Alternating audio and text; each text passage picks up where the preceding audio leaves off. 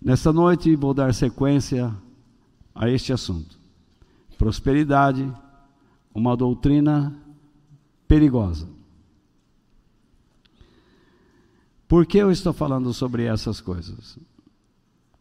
Porque muitas pessoas, não só pertencentes à igreja de Cristo, mas também aqueles que estão buscando soluções, podem cair em ciladas, podem ser manipulados por homens gananciosos que a única intenção é extorquir, é ficarem ricos com o dinheiro daqueles que estão passando por um momento de fragilidade, seja ela emocional, desculpe, física ou financeira, e seduzidas por uma mensagem tão positiva e baseada em textos, pequenos textos da Bíblia, acreditam ser verdadeira. E depositam nessas pessoas confiança, sem motivos até para respeitá-los, porque não sequer conceito tem de suas reputações. Apenas foram convidados, foram lá, viram o carisma de um homem, ficaram impressionados com as palavras sensacionais, tocaram as emoções e se entregaram a uma mentira que não corresponde ao Evangelho. E durante essas três semanas, e esta a quarta, eu estou tentando abrir seus olhos em relação a tudo isso. E eu espero que Deus tenha usado a minha vida ao longo desses domingos para realmente mostrar a vocês a mentira onde está e o perigo, a tragédia que tem destruído muitas vidas no caminho de Deus. Hoje, eu quero falar sobre sal para a humanidade ou a ganância. Como vocês podem perceber, nós temos dois assuntos: sal para a humanidade ou a ganância. Isso significa o quê? Dois assuntos, dois caminhos, duas escolhas, duas opções em que o ser humano precisa tomar em sua vida. O que eu quero na minha vida? Quando você vem a este lugar, o que você está procurando? Talvez você venha inocentemente, ingenuamente, buscando soluções para a sua vida. E eu posso lhe garantir que Deus lhe dará caminhos para você começar a solucionar diferentes áreas da sua vida. Porém, não lhe posso garantir que você irá receber uma solução imediata, porque eu não sou Deus eu falo em seu nome. Eu estou propondo a você que você se submeta aos princípios de Deus, dos ensinamentos de Jesus, para que você comece a mudar certos pensamentos, comportamentos, e assim encontrar caminhos restauradores, transformadores para a sua vida. Então, em Mateus capítulo 5, versículo 13, isso é um versículo, um texto, uma escritura muito conhecida de todos os cristãos. Simples, mas ela tem muita coisa aí. E eu não vou poder falar tudo que está lá. Mas eu vou colocar várias telas hoje aqui, porque eu achei necessário. Vocês são o sal para a humanidade. Vocês são o sal da terra, como aparece em muitas versões. Porém, quando você vai estudar o texto realmente original, ele diz: vocês são o sal para a humanidade, para a terra, para aqueles que habitam na terra, para, tá? Então, mas se o sal perde o gosto, deixa de ser sal e não serve para mais nada. É jogado fora e pisado pelas pessoas que passam. Mateus capítulo 5, verso 13, são as palavras de nosso Senhor Jesus. Quando nós mencionamos o sal, nós precisamos entender que ele tem na Bíblia várias aplicações. E Jesus está comparando seus discípulos com o sal, para dar significado às suas vidas, porque eles são chamados para dar sabor de Deus à vida das pessoas. Então, segundo Jesus, Deus o chamou, chamou você, para ser semelhante ao sal. Assim como ele comparou os seus discípulos ao sal, ele compara você e a mim, ele com, nos compara ao sal. Agora, vamos lá. Jesus usa a metáfora do sal para ensinar aos seus seguidores o papel deles no mundo e a importância de viver uma vida significativa, influenciando divinamente as pessoas ao redor. Então, o que é que nós temos que aprender aqui? Que Jesus está usando uma figura de linguagem, correto? Ele está usando um elemento da natureza, que é o sal, e está dizendo: olha, vocês são semelhantes a esse elemento da natureza, tá? Vocês que são meus seguidores, e vocês têm um papel neste mundo, vocês têm uma importância nesta vida. Do contrário, Deus não os teria chamado. Vocês são chamados para trazerem ao mundo algo muito significativo. O que é? O que é tão importante? O que é tão significativo que vocês podem enxergar aqui? O que é? Oi? Influenciar as pessoas divinamente, ou influenciar divinamente as pessoas. Não é fazer lavagem cerebral, como algumas pessoas dizem. Vê se eu tenho capacidade de fazer lavagem cerebral em alguém. Eu estou explicando a vocês, estou colocando aqui, mostrando as razões da minha fala. Seguindo, da mesma forma, os seguidores de Jesus são chamados a trazer o sabor divino ao mundo, tá? Tornando-o como?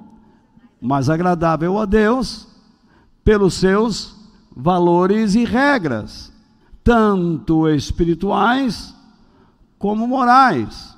Há uma sociedade que se encontra afastada do seu Criador e, portanto, corrompida. Não há como duvidar que a sociedade ao redor do mundo e nós podemos ver isto pelas suas ações, pensamentos, ideias, que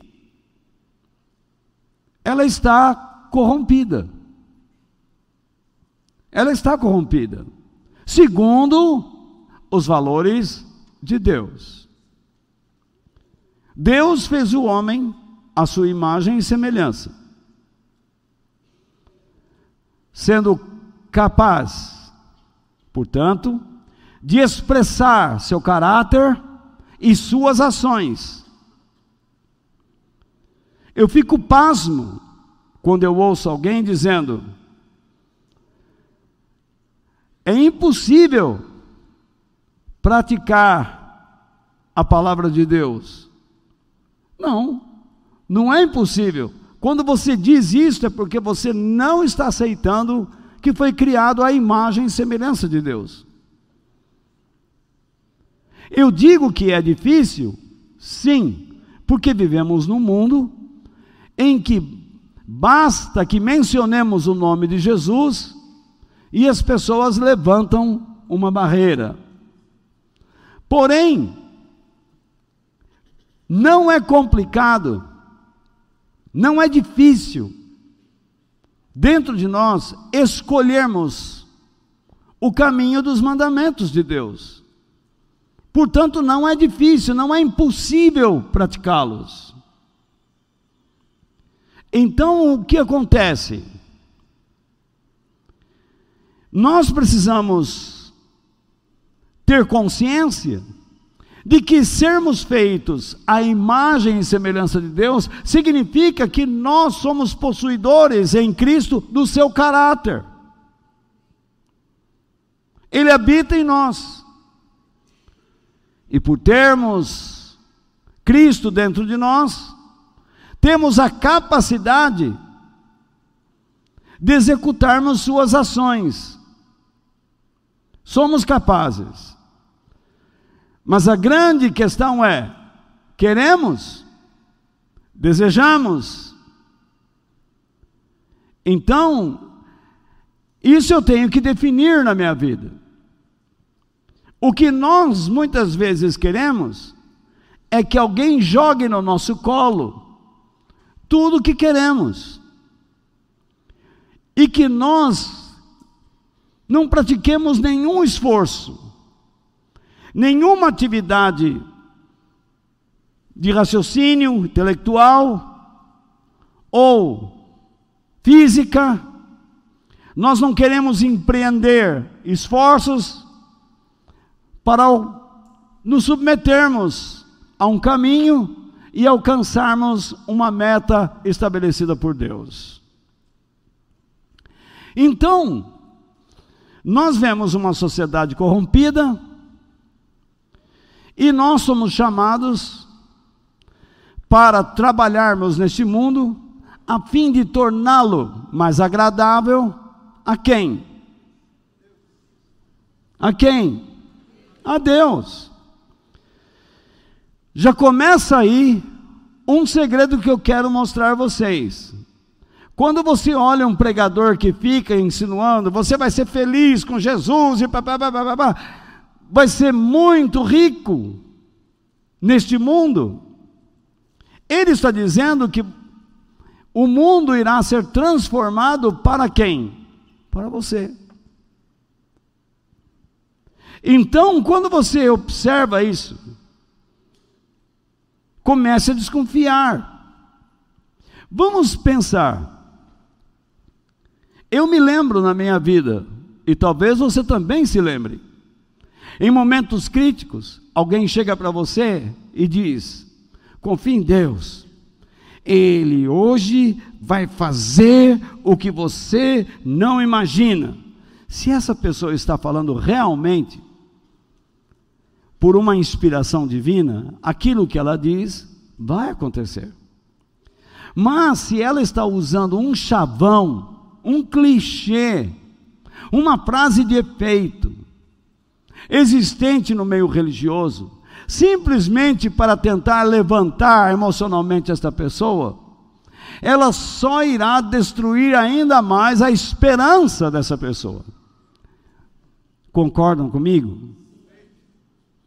Então vocês têm que tomar muito cuidado quando vocês convidarem alguém para estar perto de Deus, para acompanhá-los em uma exposição bíblica, em uma reunião religiosa, espiritual, não dando à pessoa a ideia de que o mundo irá se transformar para ela. Mas todos nós precisamos ser transformados para Deus, a fim de que trabalhemos para que o mundo se transforme para Ele. Porque desse modo nós experimentamos o poder de uma grande transformação. Então, vamos continuar. Ao mencionar que o sal, que se o sal perder o seu sabor, não servirá para nada e será jogado fora, Jesus adverte sobre a importância de eles permanecerem fiéis aos princípios e valores divinos, evitando cair no que? Na indiferença ou se corromper pelas atrações ou fascinações mundanas. Vocês gostam desse jeito de eu ensinar aqui? Sim ou não? Muito bem. É que a igreja não está acostumada. Eu antigamente pregava inflamado, mas com esse joelho, com essas febres, tudo aqui, não dá. Se eu der um passo para lá, eu caio. Se der para cá, eu caio. Então, fico aqui me aguentando e vocês me suportando até quando vocês quiserem. Quem te perguntou?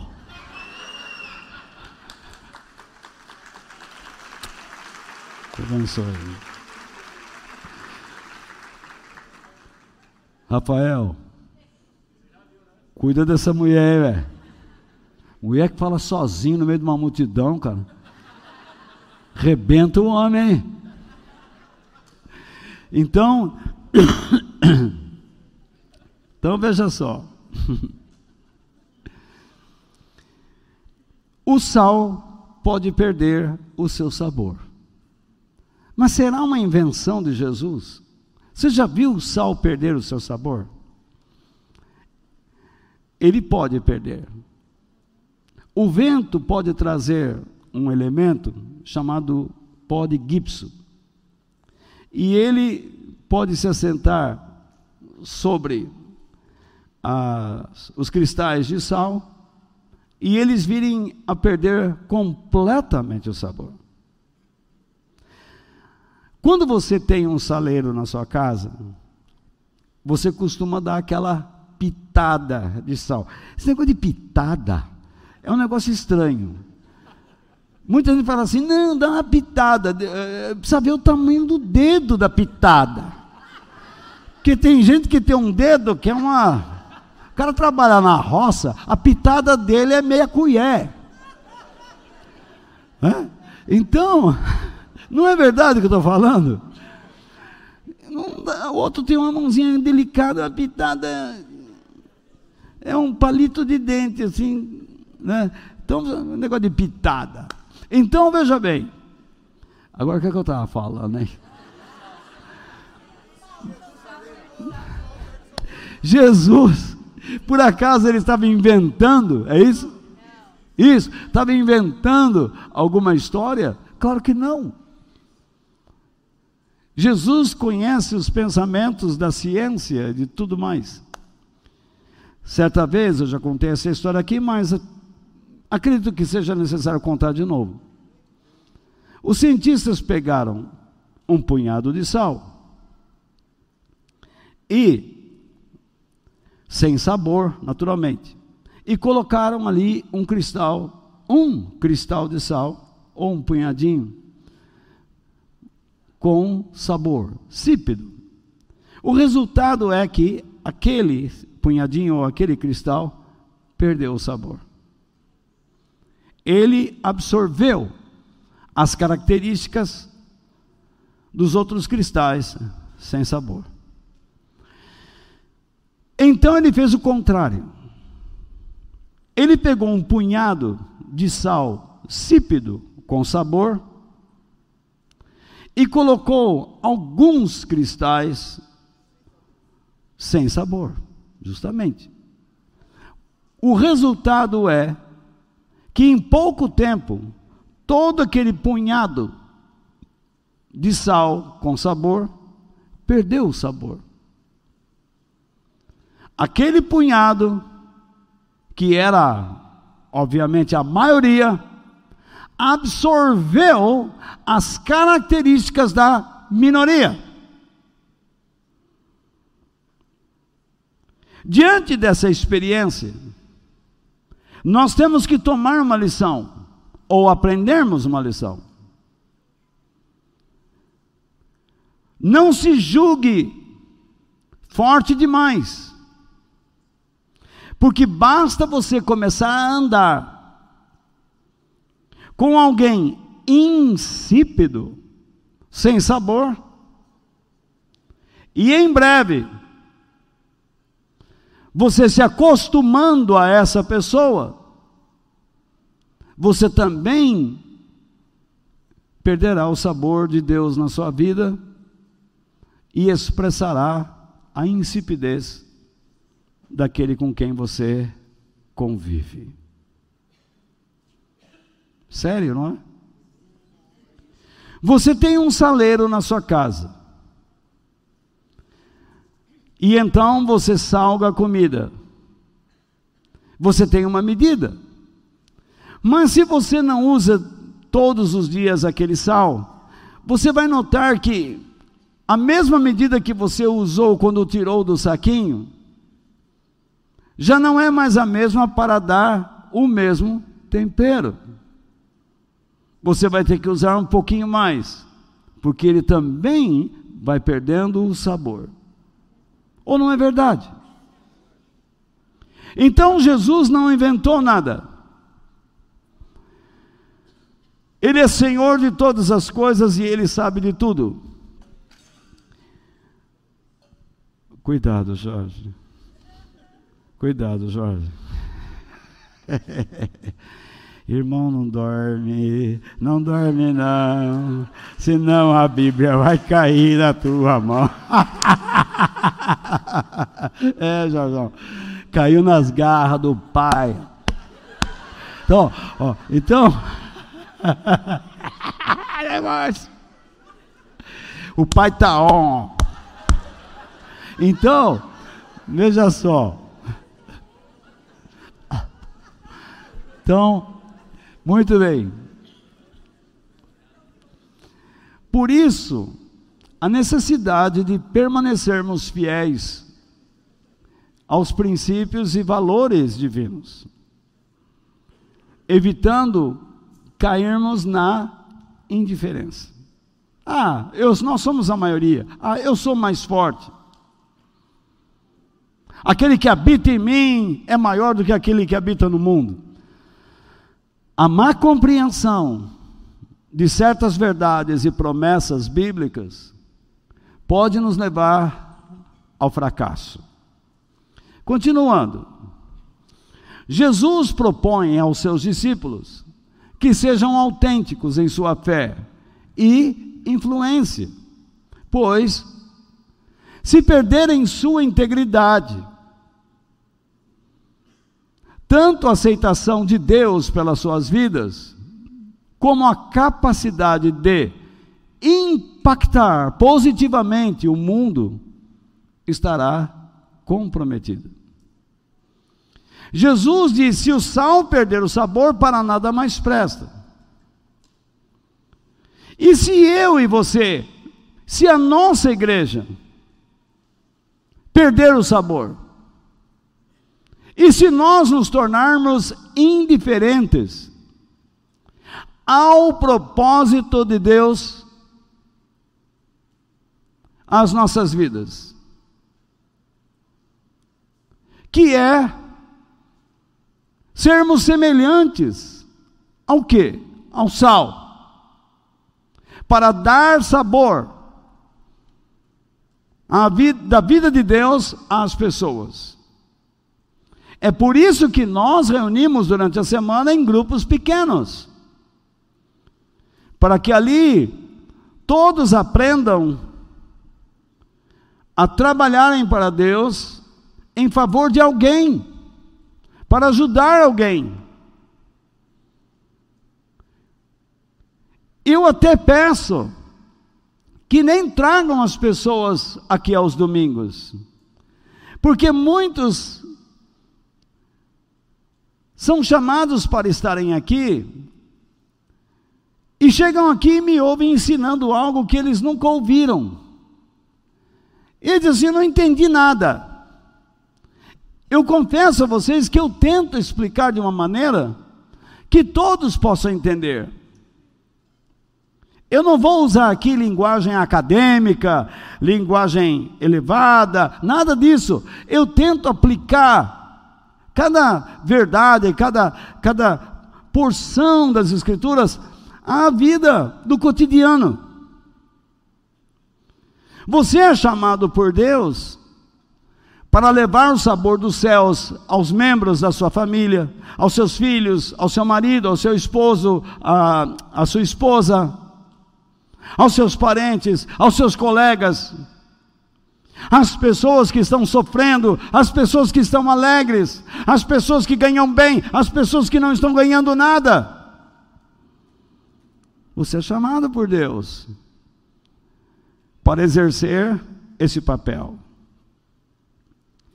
Essa escritura, vocês são o sal da terra. Se o sal perder o seu sabor, para nada mais presta, senão para ser lançado fora e pisado pelos homens. É uma advertência aos cristãos sobre a importância de serem agentes do quê? De transformação espiritual e moral no mundo. Mantendo-se firmes e verdadeiros aos valores que defendem. Eu estou sendo claro? Esse é o nosso papel. Não é ficar dando uma esperança falsa a alguém. Não, você está sofrendo, vem para a minha igreja que você vai ver, Deus vai te dar vitória, Deus vai te Deus vai abrir o um mundo, o cofre do reino. Eu já cheguei a ouvir pastores dizendo: se você precisar de dinheiro, Deus pode fazer chover em cima da sua casa. Me diga onde está essa igreja que eu vou lá agora.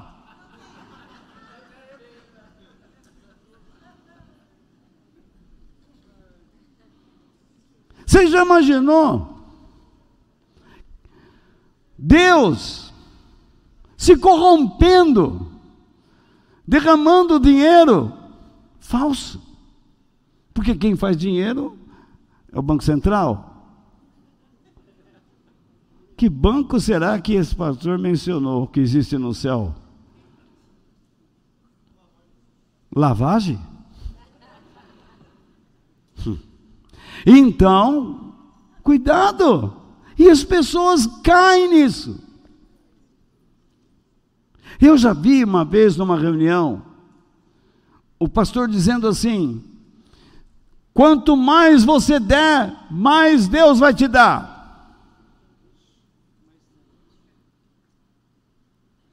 Quem tem a chave do carro? E a turma levou a chave e o documento de compra e venda do automóvel, assinou e deu na mão dele.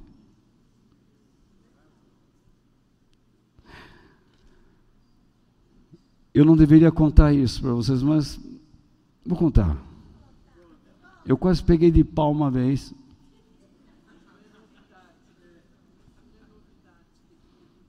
Uma senhora levou na igreja a escritura da casa, o pastor pegou, e o marido queria matar ela. E ela me ligou dizendo: Ah, eu falei, vou aí. Onde está a escritura? Está a igreja ali, ali, ali e tal. Aí veio um rapazinho de calça preta, camisa branca, uma gravatinha preta. Pois não. Cadê a escritura da mulher? Que escritura? Cadê o pastor da igreja aqui? Ele não pode atender. Pode sim. Abre lá. Aí ele pegou e falou: não, não, não vai atender. Amigo, se você não for lá, eu vou esfregar a sua cara lá na porta. E eu vou resolver esse problema com você e com ele porque vocês dois, para mim, não valem nada. E eu já comecei a gritar. Aí o pastor abriu a porta e falou: oh, é com você mesmo. Dá a escritura da mulher aí. Não, ela trouxe pela fé, pela fé é uma obra. Dá aí, senão vou entrar aí e vou pegar de você. E vou chamar algumas pessoas influentes na região, e nós vamos ver que bicho vai dar. depois que eu quebrar a tua cara. Eu já estava cego.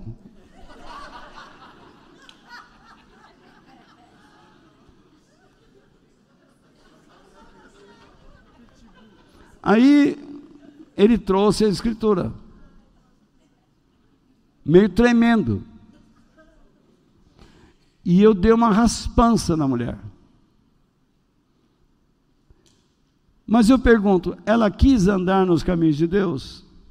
Não. Continuou indo atrás desse tipo de coisa.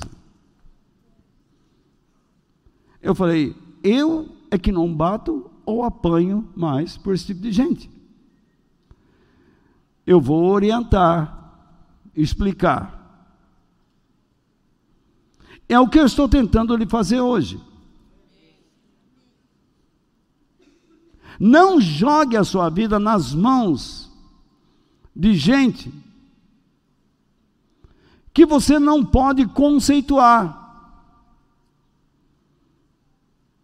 que você não tem noção das características espirituais e morais, de gente que chega pregando aqui e sai por uma portinha do fundo, que não anda no meio do povo que você não vê seus acertos e erros,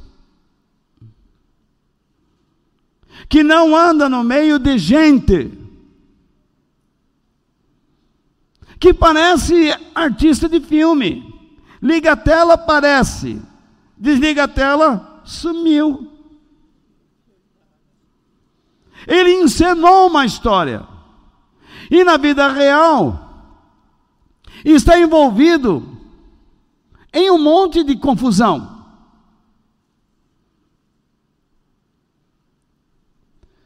Quando nós pertencemos a uma igreja, é necessário que nós a conhecemos.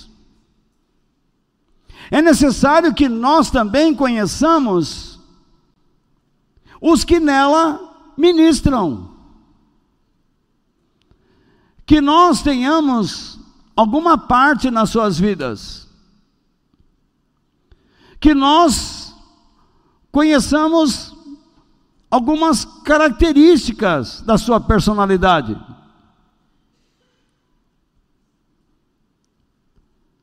Para que nós não fiquemos jogados, ou caiamos em, ou sejamos conduzidos por qualquer vento de ensinamento.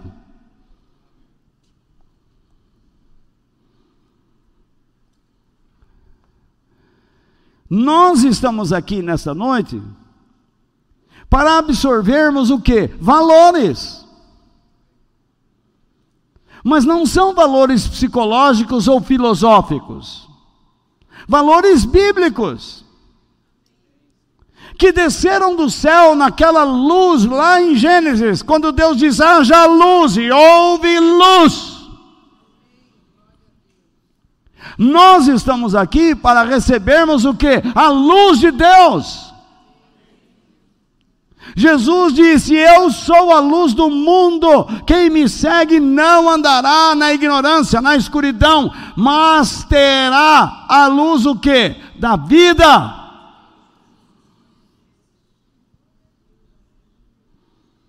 Então, sendo eficazes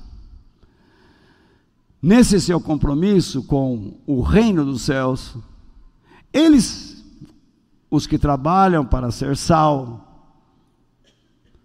serão aceitos e honrados pelo Eterno, o nosso Deus, pelo fato de, de não fazerem o quê?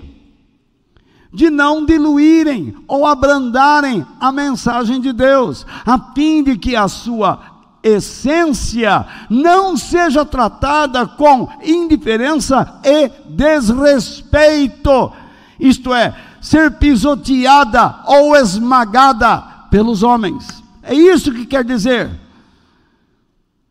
Se o sal perde o sabor, é jogado fora para ser pisado pelos homens. Significa, o evangelho, quando não é, quando não tem mais eficácia dentro de uma vida, tudo que essa pessoa faz é fazer com que o evangelho seja tratado com desrespeito, porque ela se torna um elemento de influência a alguém.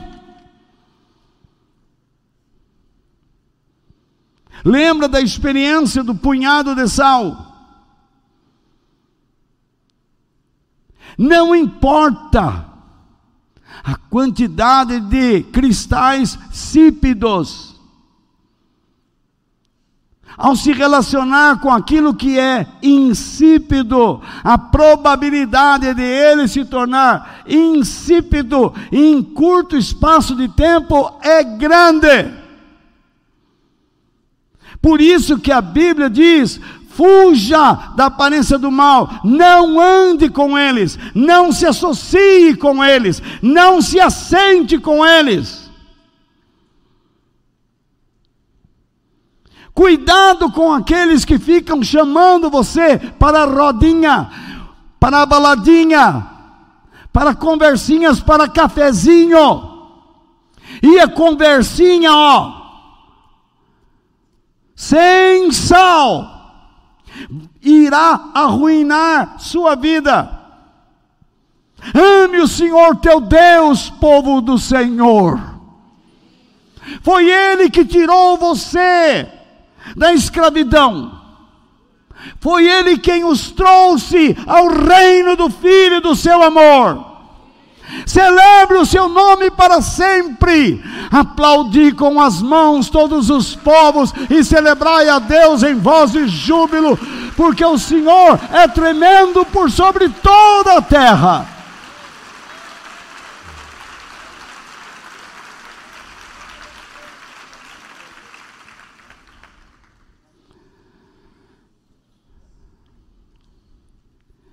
A boa reputação do Filho de Deus, esse L do lhe é maiúsculo, mas falhou. Lhe traz honras, honra a Deus. E ela, a boa reputação, vale mais do que qualquer riqueza. A razão de nós estarmos aqui é nos tornarmos homens e mulheres de boa reputação.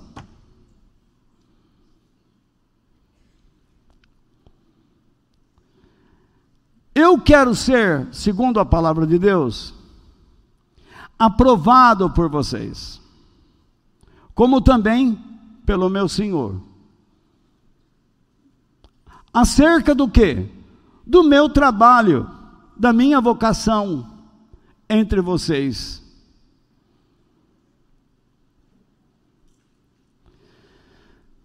No dia que não me quiserem mais, será simples comunicar, comunique à diretoria, não queremos mais.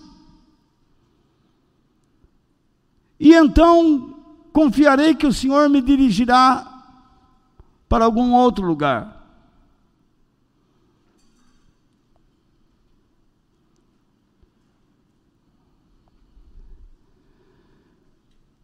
Não sou dono disto. Nem me apossarei disto ou de suas mentes. Nunca me esforçarei para manipulá-los, tanto mental como emocionalmente. Nem usarei de métodos para diluir a palavra de Deus, a fim de que vocês se sintam bem em nosso meio. Quando na verdade eu quero que vocês se sintam até incomodados.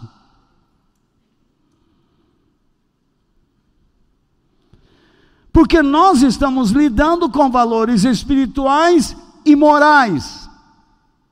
Eu não quero que a nossa igreja seja uma igreja tipo showzinho de fim de semana, encontrinho social. Aqui tem que ter um ensinamento forte, porque nós não estamos lidando com um inimigo fraco. Eu sou um estudante da Bíblia há 50 anos e não paro de estudar.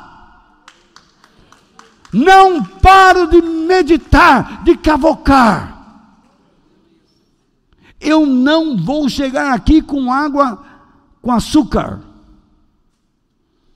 Porque eu sei que aquele que quer destruir sua casa, sua família, seus filhos, não vai dar, entre aspas, sopa para o azar.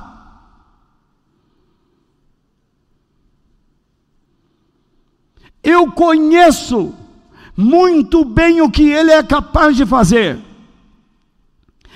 Porém, todavia, eu também sei que o meu redentor vive.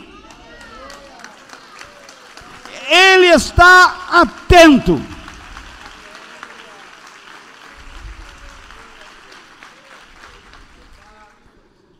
E que ele nos ajude a caminharmos sobre serpentes e escorpiões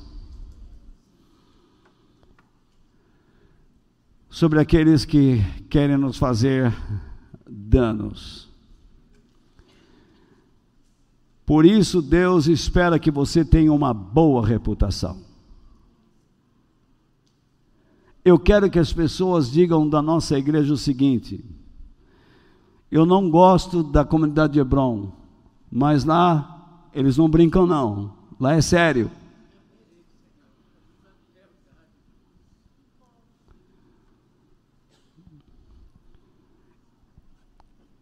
Se você quer fazer piada conosco, pode fazer.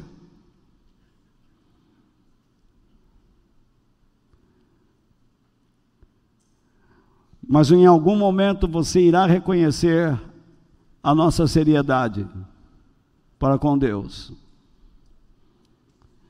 Mas quando eu ouço assim, sabe, agora aquele lugar que eu vou, puxa, ali sim, ali é legal ali não tem aperto, ali eu não vou. Já chega de parafuso sorto na minha cabeça. Tem muito parafuso para Deus ainda apertar. Muita fenda para Deus soldar. Eu tenho muito ainda que dar trabalho a ele. Por isso, tenha isto em mente. A sua reputação espiritual e moral chegará e habitará entre as pessoas, mesmo antes de você chegar e estar entre elas.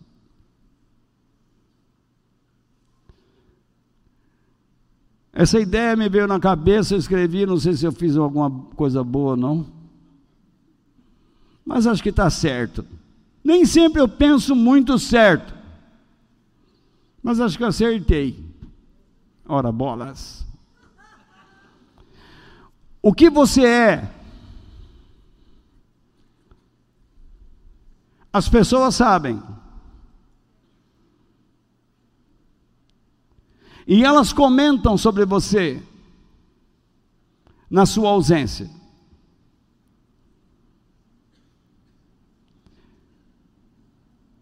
Elas podem inventar uma história. Ou elas podem dizer a verdade. Mas o que você é, sempre estará e habitará entre as pessoas mesmo se você não estiver andando com elas. Você é um bom pai, mas tem um filho desobediente.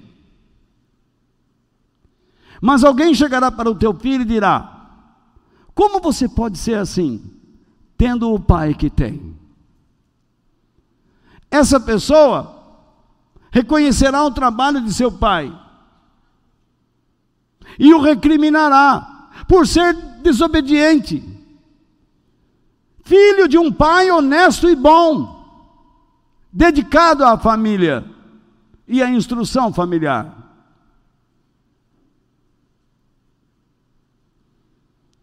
Ele tem um conceito, ele é bom, mas o filho é mau. Pode acontecer. Ninguém está livre disto. Samuel, o grande profeta e juiz da Bíblia, não estava livre disto.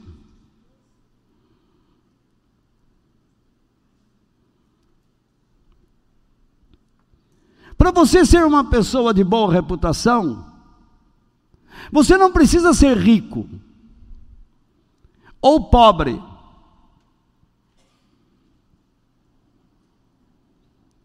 Você precisa ser uma pessoa dirigida e instruída por Deus, pelos seus valores.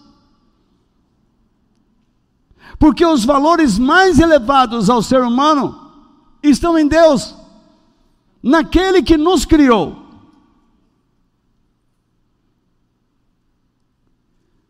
Há aqueles que pretendem ser sábios, isto é, adquirirem a capacidade de ver a vida do modo ou do critério de Deus. A sabedoria divina diz o seguinte a eles: o bom nome, isto é, a reputação, o conceito ou o pensamento das pessoas sobre alguém, vale mais do que muita riqueza. E aí, ele vem um outro pensamento após o ponto e vírgula. Ser estimado, e eu preciso dar a definição desta palavra a vocês, mas de modo bíblico. Ser bom, útil, ser alguém abençoado por Deus e que abençoa outras pessoas no Senhor, é melhor do que ter prata e ouro.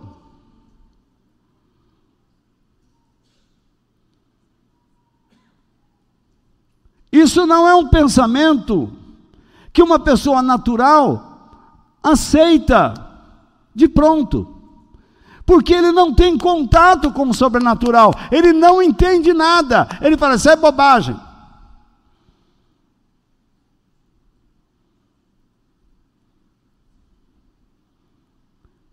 Ele quer dinheiro, ele quer felicidades,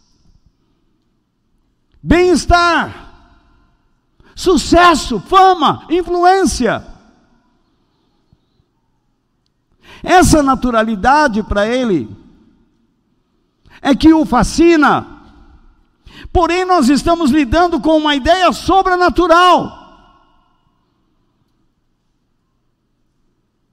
É difícil para mim comunicá-la, mas eu tenho que fazer isso em favor do reino que eu conheço, que é o reino de Deus. E em respeito a vocês que estão aqui, que querem servir a Deus.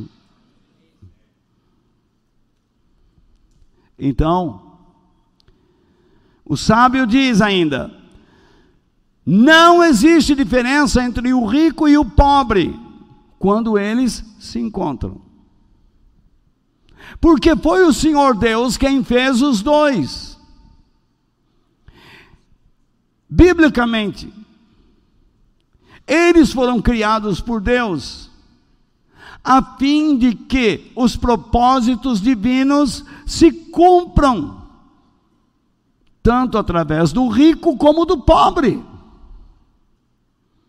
Você não tem que ter vergonha de ser uma pessoa rica, como não deve ter vergonha de não ser rico.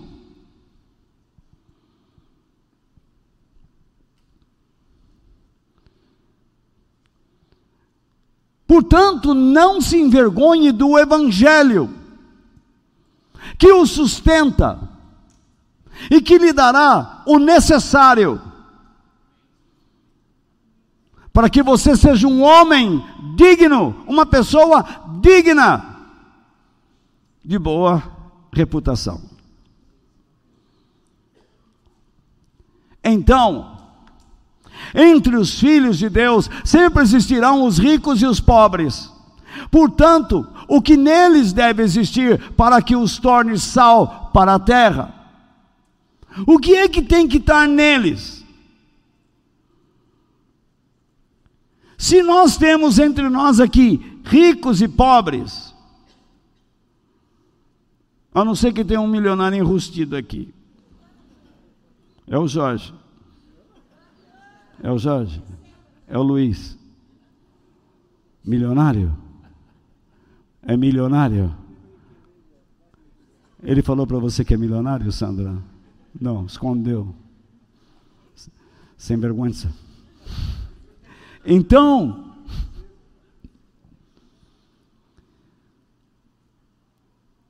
você não tem que ter vergonha.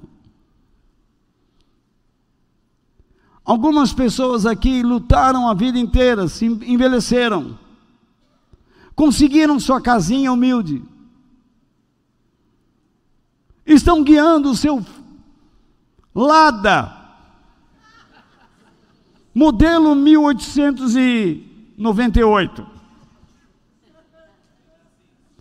com um cavalo, um motorista.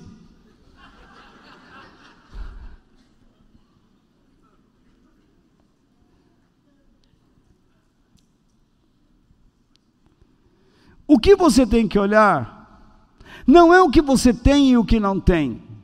Por incrível que pareça, eu não estou dizendo a vocês nenhuma loucura. Vocês têm que olhar para Deus e confiar que Ele estará dirigindo os seus passos.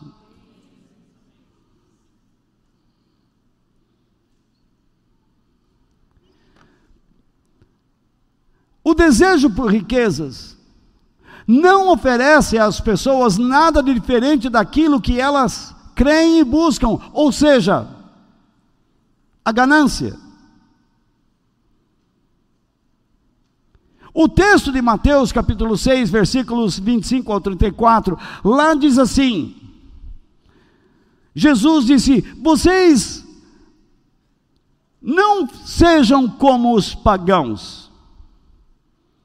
cuja única preocupação por parte deles é conseguir comida, bebida e vestimenta. Isto é, Jesus ele apresentou três elementos figurativos que representam a subsistência de um ser humano sobre a terra. Algumas pessoas vão a Deus somente atrás de subsídios pessoais, felicidades, soluções. Eu até entendo que algumas pessoas que não conhecem a Deus, por essas ideias serem injetadas em suas mentes, eu não as culpo. Mas eu sou obrigado, tenho o dever de dizer a vocês que o Evangelho não é isso. Isto, segundo Jesus, chama-se paganismo. Transformar a igreja numa casa de show é paganismo. Diluir o evangelho é paganismo, satanismo. encarar a graça de Deus com o pretexto de que já tenho e eu posso viver como quero, é satanismo.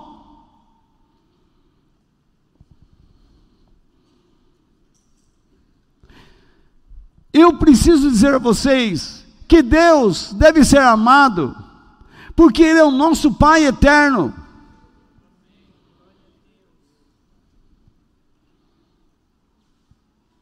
Ele nunca nos abandonará. Ele sempre estará nos mostrando um caminho, esperando que sejamos corajosos para andarmos nele. Mas o diabo sempre colocará em nosso caminho alguém, às vezes até mesmo de dentro da igreja, para nos perverter.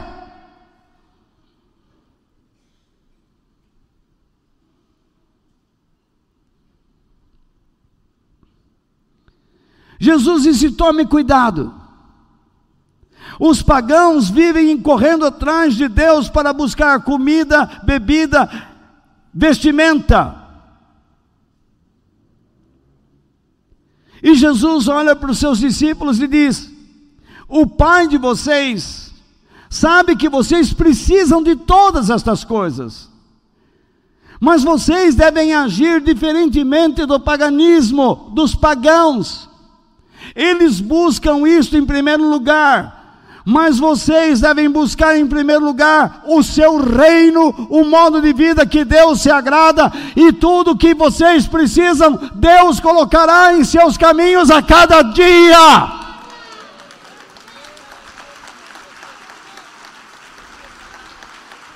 É isso que Jesus ensinou.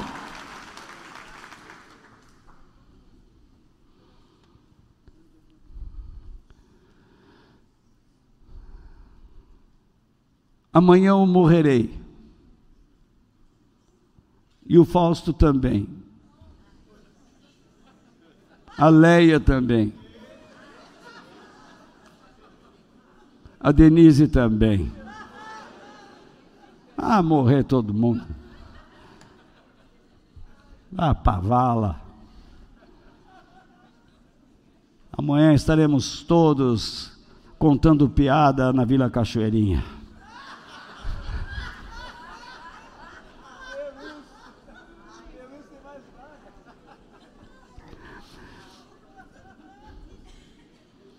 Aí vem alguém aqui e começa.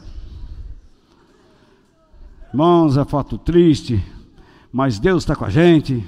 E hoje, se você tiver fé, Deus vai transformar essa vida, vai trazer alegria no teu coração, vai trazer isso aqui, e vai trazer, vai trazer, vai trazer, vai dar, vai dar, vai dar, vai dar. Pessoal, toma chocolate, paga o que deve.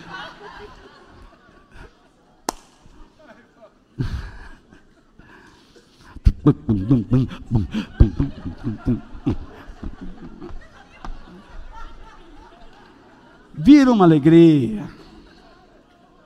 Já sei que alguns filmaram isso.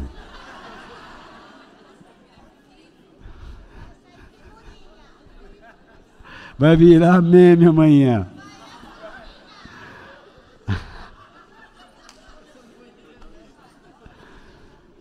Mas eu bobiei, digamos assim. Mas veja só, as pessoas vão dizer: puxa, é isso que eu quero. É mais fácil.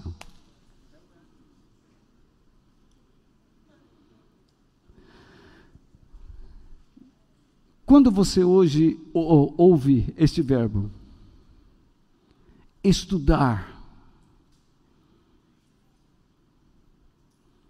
esse verbo é maçante. Eu percebo que este verbo quer me matar. Estudar. Tem um filme hoje na Netflix.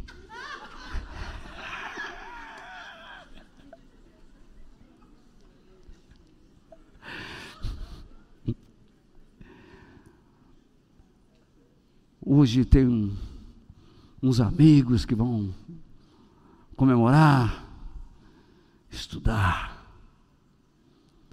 Porém, você não vê muita preciosidade nesse verbo.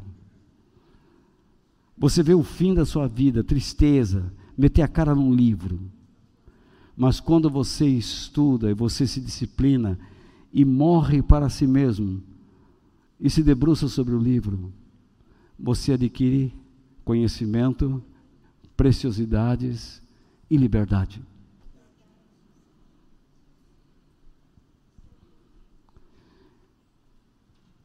Eu detestava ler.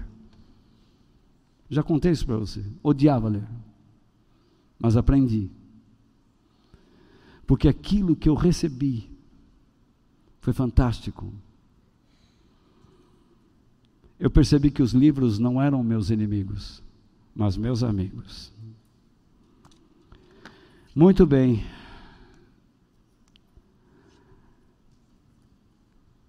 A doutrina sobre, as, sobre a prosperidade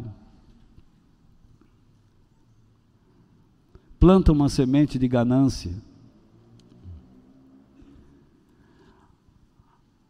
Às coisas deste mundo, para as coisas deste mundo, tornando-o indiferente a uma vida transformada em Cristo.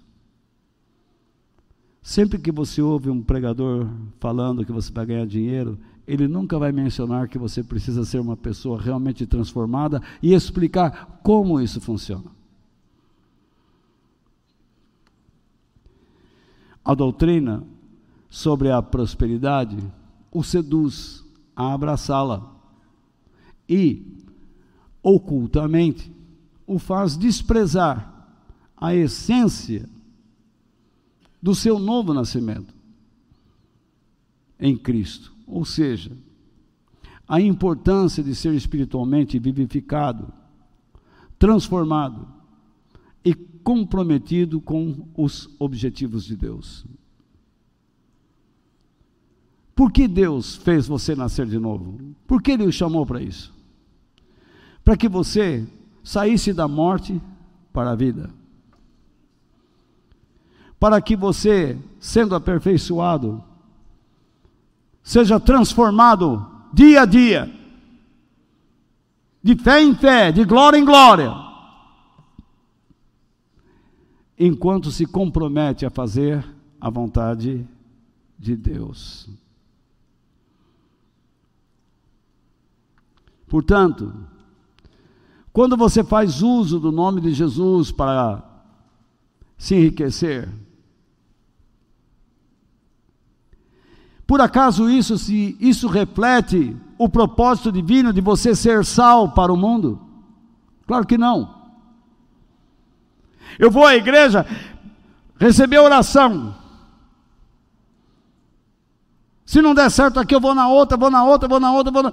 batendo perna nos shoppings das bênçãos. Isso não fará de você alcançar os objetivos que Jesus estabeleceu à sua vida, ser sal para a humanidade. O que você quer é vida sossegada, bem-estar, não passar por apertos, isso no reino de Deus é ilógico.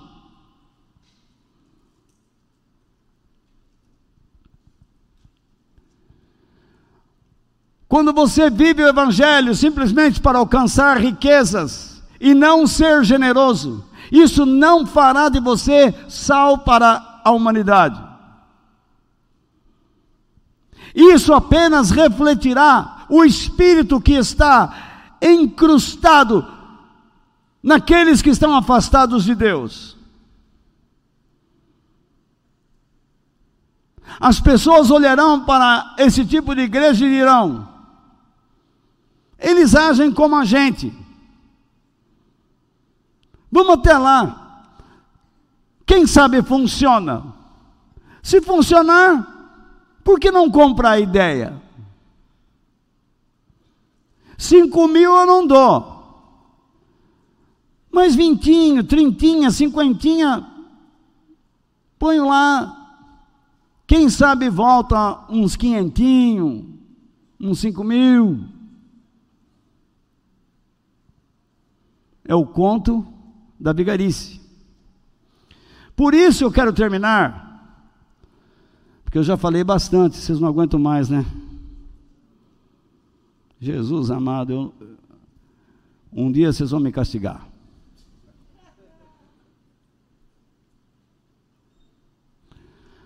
Avalie sempre o sabor de Deus em sua vida, através dos ensinamentos de Jesus. Quando você lê, vocês são o sal da terra, e vocês existem para salgar a humanidade. Tá, é muito bom saber que eu sou isso, mas cadê as características dessas coisas em mim? Como é que eu sei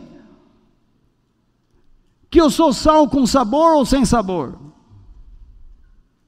Eu sempre digo a vocês que quando vocês leem um versículo, olhe o seu contexto. Quando vocês olham a vida de um político, olhe a sua história e o que as pessoas falam dele. Quando você olha a vida de um pastor, olha a sua história, o que as pessoas falam dele. Erros todos cometem. Mas como eles estão vivendo? Realmente estão cumprindo o seu dever?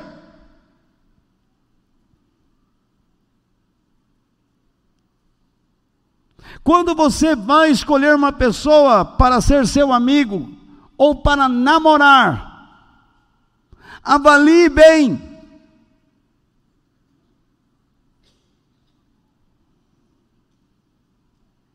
Para que você não entre em um barco furado.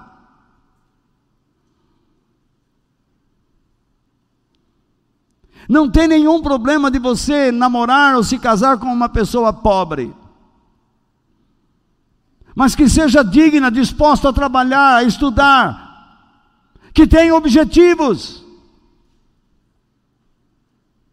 Se você ganha mais que o seu marido, ou mais que a sua esposa, qual é o problema?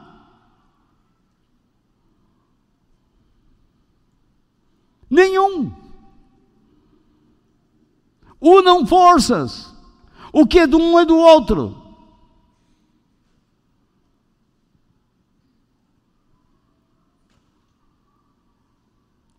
Aprendam a repartir. Primeiro com os da sua casa, com os da sua fé, com outras pessoas que o Senhor indicar.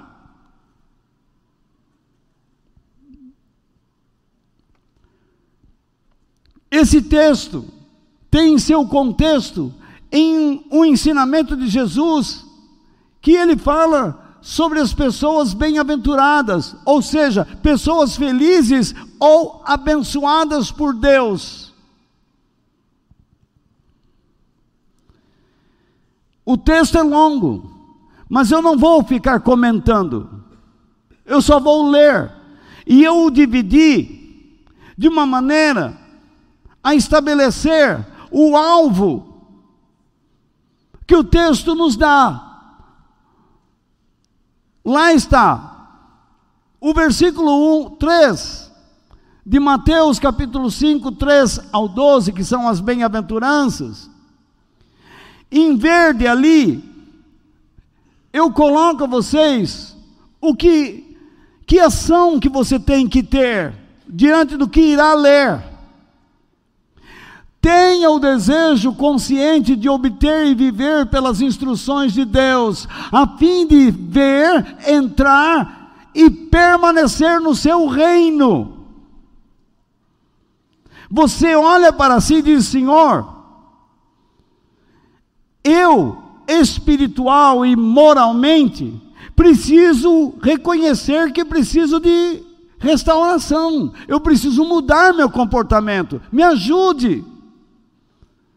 Já tentei sozinho e é impossível. Eu coloco a minha vida nas tuas mãos, me dê o teu carinho, a tua graça. O que Jesus diz? Felizes as pessoas que sabem que são o quê? Espiritualmente pobres, não tem nada dentro de si do reino de Deus.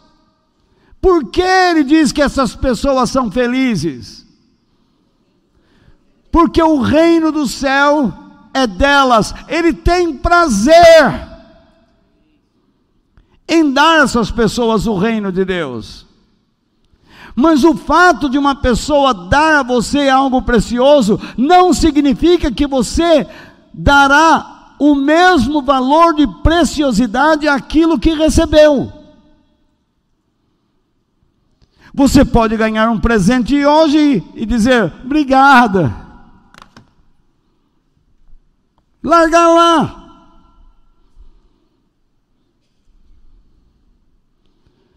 Mas se você olhar para o reino de Deus e aquilo realmente representar algo precioso, uma riqueza na sua vida, você desejará entrar nele e permanecer nele. Jesus disse para Nicodemos: quem não nascer de novo não pode ver o reino de Deus. Quem não nascer da água do Espírito não pode entrar no reino de Deus. Mas como eu permaneço nele? Aí vem. Ame a Deus mais do que a si mesmo e procure fazer a sua vontade neste mundo. O que é isso? Amar a Deus. Lembra que Jesus deu dois mandamentos? Quais são? E ao próximo. Então nós estamos ensinando aqui como amar a Deus. As pessoas falam assim: Eu amo Jesus.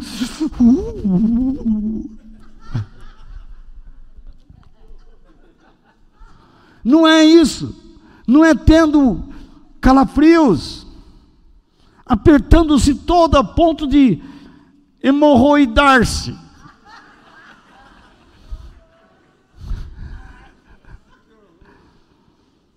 Ui, eu amo a Deus. Não! Amar a Deus. As pessoas que querem amar a Deus e fazerem a sua vontade, porque amar a Deus se relaciona a fazer o que Ele quer. Porque amar a Deus não é um sentimento, é uma ação que provocará um sentimento. Felizes as pessoas que choram. Chora o quê? Apanhei hoje de um corintiano. Não! Chorar significa que você reconheceu sua pobreza espiritual, sua necessidade de Deus, e você diz: como é que eu pude viver dessa maneira minha vida toda? Quando você reconhece e chora suas deficiências, suas incapacidades e fragilidades, Deus vem com poder para te consolar, isto é, te fortalecer.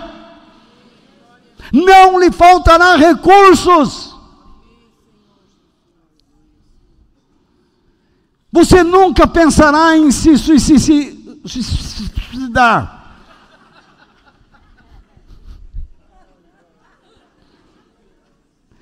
Você nunca vai procurar se suicidar. Pensar em se matar? Não. Desistir? Não. Deprimir-se? Não. Permanecer caído? Não.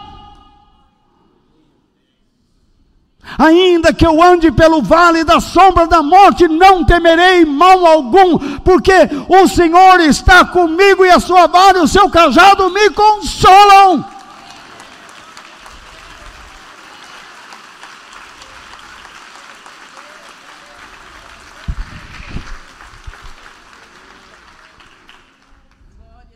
Felizes as pessoas humildes. Quem é humilde? Que se rende que diz: Senhor, eu sou como aquele cavalo de batalha que se rende às rédeas e à direção do seu cavaleiro. Toma minha vida nas tuas mãos e me conduza como tu queres.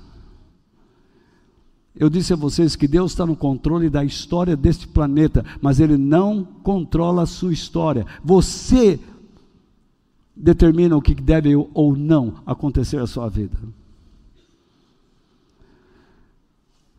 Para com essa conversa fiada. Deus está no controle. Que controle? Ó? Se tivesse no controle, você não tinha feito as bobagens que fez. Nem eu. Porque Deus é santo. O mal não atinge.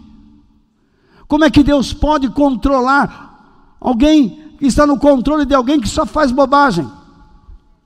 Não está. Pare de xingar Deus. Uma pessoa assim receberá o que Deus tem prometido, ele vai participar das promessas. Para você amar então a Deus, você tem que saber chorar seus erros, se render a Ele. E tem mais. Felizes as pessoas que têm fome e sede de fazer a vontade de Deus. Vontade. Eu quero fazer. Ele não fica, não tenho tempo. A vida não dá. Dá sim. Você é chamado para fazer a vontade de Deus na escola, em casa, no trabalho, tomando banho, sozinho, no oculto, na internet.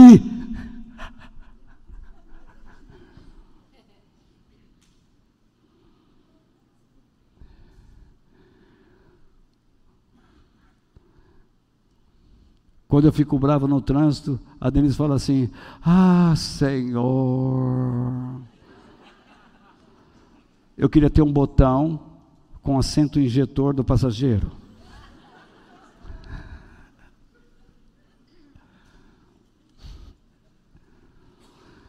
Começa, ah, é isso aí que é ser cristão?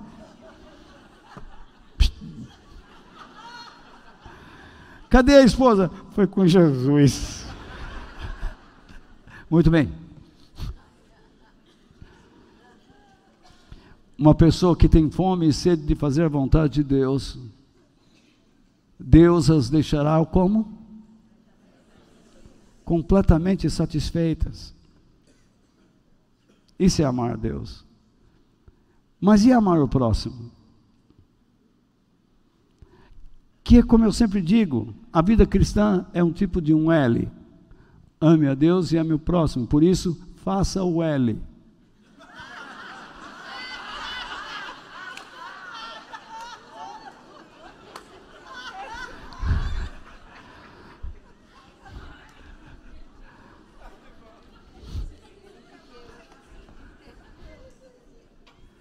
Mas o L de Deus. Correto.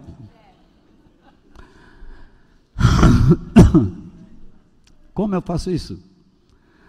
Ame a Deus e ao seu próximo como você ama a si mesmo, dando a ele, ao próximo, o que Deus estabelece como sendo bom e apropriado.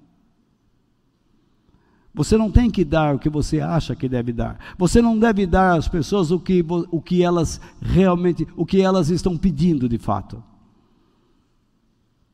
Moisés, no fim da sua vida, disse para Deus: Deus, eu sei que o Senhor já falou comigo que eu não vou entrar na terra prometida, mas mediante a tua imensa graça, o teu poder de fazer coisas tão extraordinárias, o Senhor não pode me dar essa chance de eu entrar lá. E Deus disse: Moisés, eu já falei para você, não quero mais conversar sobre isso, não me aborreça, não me venha mais com este assunto, você não vai entrar. Sobe lá no Monte Nebo, fica lá, porque daqui a pouco você vai ver o que vai acontecer. Moisés não entrou na terra. Mas a Bíblia diz, ou ensina, que ele estava conversando com pessoas naquele lugar. Sabe quem estava lá? Jesus. Muito maior do que aquela terra. Ele viu o que aquela terra representava. Isso é a graça. Você está olhando agora para a desgraça.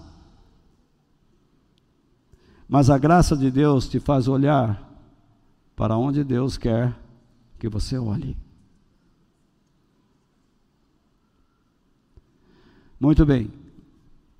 Felizes as pessoas que têm misericórdia dos outros, pois Deus terá misericórdia delas. Misericórdia tem a ver com justiça, misericórdia não tem a ver você dar o que a pessoa quer ou o que você quer dar, mas tem a ver a dar à pessoa o que é bom para ela e o que é apropriado.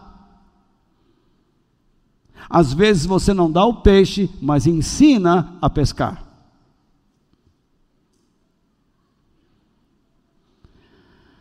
Felizes as pessoas que têm coração puro, pois elas verão a Deus. Coração puro significa um coração podado, trabalhado por Deus. Você não quer assumir o lugar dele. Você não quer ser desonesto. O resultado é que você verá a ação de Deus tão clara, tão nítida, que você o glorificará.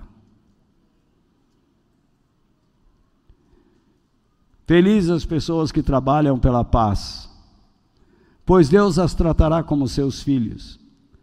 A missão aqui é você pacificar as pessoas, mas não é apartar briga.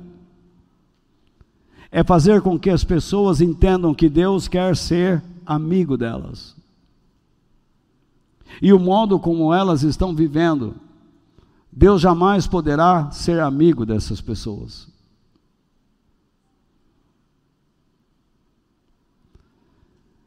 Portanto, se eu quero ajudar pessoas, eu tenho que amar a Deus e amar meu próximo. Isso é ser sal. Eu estou sendo tentado a ensinar de novo as bem-aventuranças aqui. Tentado no bom sentido, né? E então, finalizando, diante das injustiças, porque quando você ajuda pessoas, muitas vezes, o que você recebe em troca? Pedrada, pontapés, rejeição. Isso é comum. Isso é comum na minha vida, gente.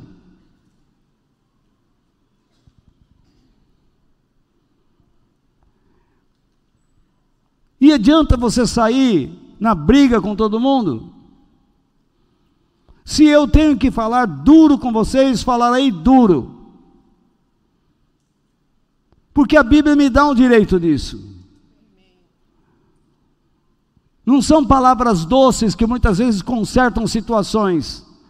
Às vezes, palavras severas e verdadeiras fazem as pessoas tomarem um impacto e decidir o que quer.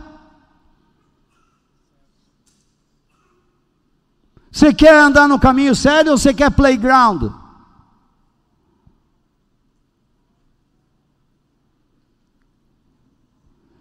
Jesus diz, ensina, não é? Através dessa última, diante de injustiças, mantenha-se sempre sob as instruções divinas e confie na sua rica recompensa eterna. Não é recompensa aqui, é lá.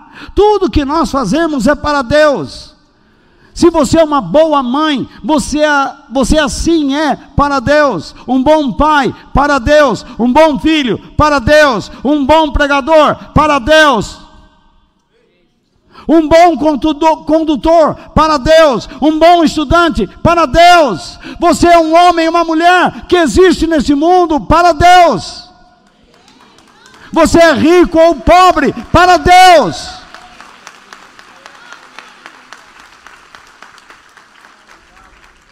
Se Deus vai controlar tua vida, por que você está se entregando ao dinheiro? Por que você está se entregando aos caprichos de uma mulher que vai amarrar você? Ou um homem que vai amarrar você? Vocês viram esses dois pombinhos aqui? Um era um pombo gordo, bem criado.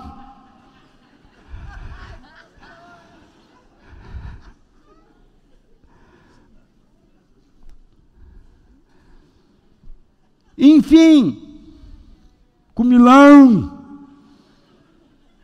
Hein, Leandro? O bicho gosta de uma mesa, né? Quando vem os pratos, prato não, as pratadas, né? Pombão. Esse pombo não tem bico, tem boca. Então,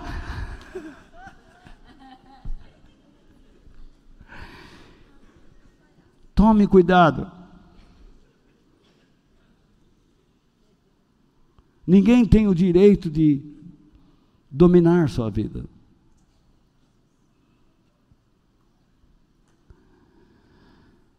Felizes as pessoas que depois de amar a Deus e amar o próximo, por causa disso,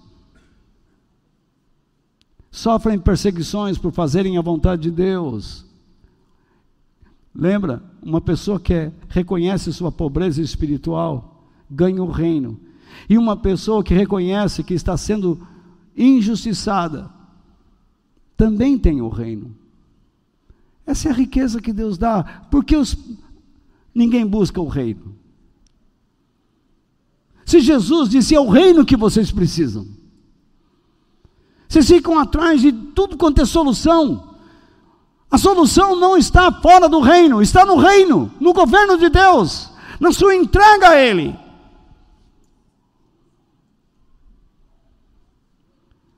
Felizes são vocês quando os insultam e perseguem e dizem todo tipo de calúnia contra vocês por serem meus seguidores.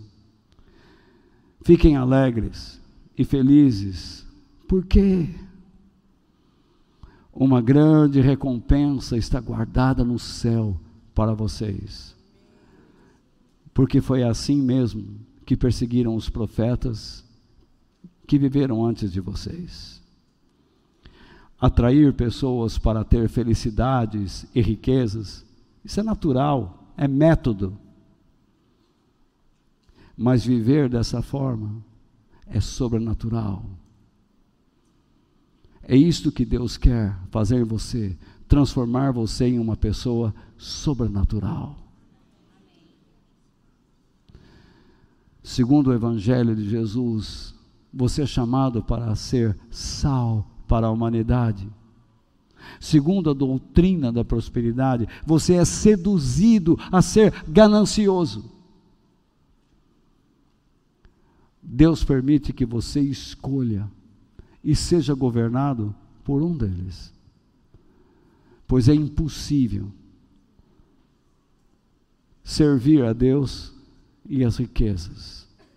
Foi isso que Jesus disse em Mateus capítulo 6, versículo 24. Que Deus nos abençoe.